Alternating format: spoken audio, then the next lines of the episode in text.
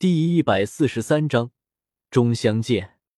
接过碧姬手上的水蜜果，千仞雪仔细的观察了一下，有些疑惑的询问道：“碧姬阿姨和云山哥哥是一个地方的吗？上次我们见面的时候，他就给了我一个这样的果子，还说让我去找他。后来我每次去找他，妈妈都说他离开了。云山这个家伙不喜欢待在教皇殿，说什么教皇殿的规矩太多。”太压抑，经常跑出去，之后就没回去过。此时的比比东已经恢复了自己女王的影响，他解释了一下云山的事情，话音一转，看向两人身后，想啥来啥。你云山哥哥来了，这么久没见，不知道还记不记得你？随着比比东的话音落下，在帝天身后出现了一个空间通道，白云黑土，云山鬼斗罗。还有小妲己、云月五人，一个狐狸走了出来。这一次传承空间彻底没人了，都来了，只剩下一群水系魂兽守家了。老师，好久不见，还有千仞雪妹妹。不错，还知道我们好久不见了，两年多也不知道回去一趟。再次见到云山，比比东有种说不出来的感觉，是放松，还是欣喜？亦或者是生气，听了比比东的话，云山嘿嘿一笑，把小云月抱起来递给比比东。这个小家伙可想你了，每次都要找你告我的状，说我不疼他，交给你了。你就是不疼我了，那么那么就没回来，回来了也不陪我玩。妈妈，你要帮我教训教训爸爸。愣，听到云月的称呼之后，千仞雪愣住了。叫什么？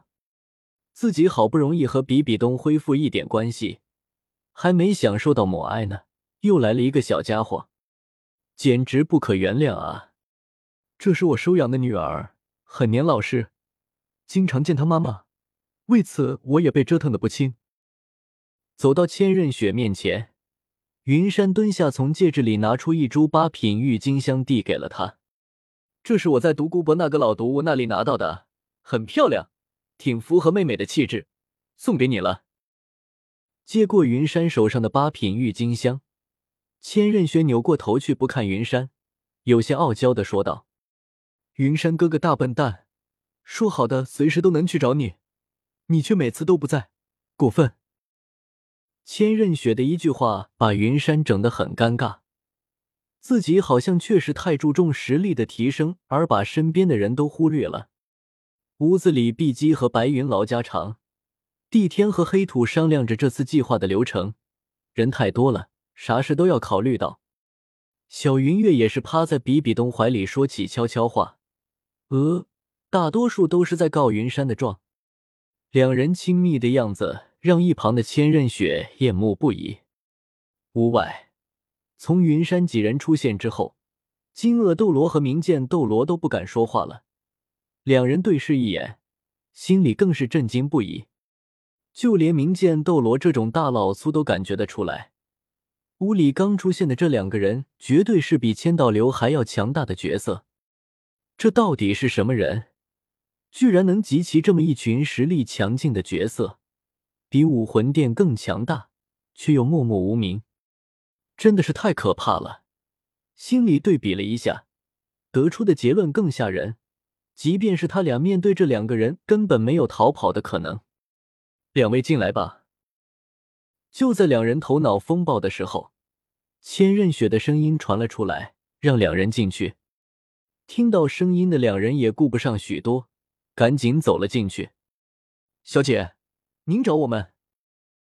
这是云山哥哥的家人，黑土叔叔和白云阿姨，还有地天叔叔、碧姬阿姨。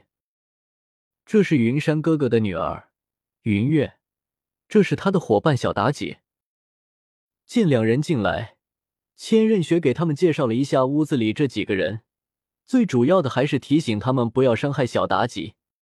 他们是奉千道流的命令保护他的，如果强行让他们离开，最后千道流一定会通过他手上的天使令牌找到他，还不如让两人跟过去，毕竟都是顶级封号斗罗。还能有个照应。金恶斗罗金勇见过圣子殿下，见过几位？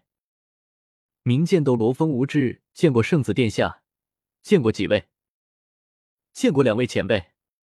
见两人对自己行礼，云山也赶紧回了一礼，毕竟对方也都是顶级的封号斗罗，还是供奉殿的人。黑土几人也点头示意，没有说话，算是相互认识了一下。因为时间紧急，也没有寒暄。帝天和黑土同时出手，强行打通了通往大海的空间通道。不要抵抗！黑土用魂力笼罩住所有人，警告了一声，直接就带着所有人进入了空间通道。过了没一会，也就半分钟左右，众人只感觉眼前一亮，就到了海边。看着海面在阳光的照耀下熠熠生辉。云山也很识趣的用木盾制作了一个一百米长的大船。在这两年的流浪时间里，他不是只看了风景。曾经他在一个造船厂用写轮眼复制了造船的所有流程。这个船分三层，最下面他用质量最高的金刚木塞得满当当的，用来平衡船体。中间有床有衣柜，还能通过窗口看向外面，可以用来休息。最上面就是观景台了，可以说整艘船除了没有帆之外，全部都是最好的。上船吧，我们要出海了。用木盾制作了一个人力升降梯，把几个人都送上去。云山就开始用魂力操控着大船移动。船太大了，云山操控起来还是有些吃力。没办法，他需要用魂力覆盖整个船体。再用魂力推进船前行，他现在的魂力是很多，但是也经不起这样消耗啊！就在云山为难的时候，碧姬把手放在了云山的肩膀上，云山顿时就感觉一股精纯的魂力传进自己体内。别着急，不用担心魂力不够用，这样也能锻炼一下对魂力的掌控。辛苦你了，碧姬前辈。有了碧姬的魂力支援。云山顿时就感觉轻松了不少，他加大魂力输出，控制着船快速奔向远方。船的速度很快，海风不断的冲向云山，不过这都被一旁的碧姬用魂力给挡住了。就在云山想更快的时候，突然发现自己覆盖在船上的魂力被另外一股魂力给覆盖住了。以这个速度，到我们的目的地不知道要走多久。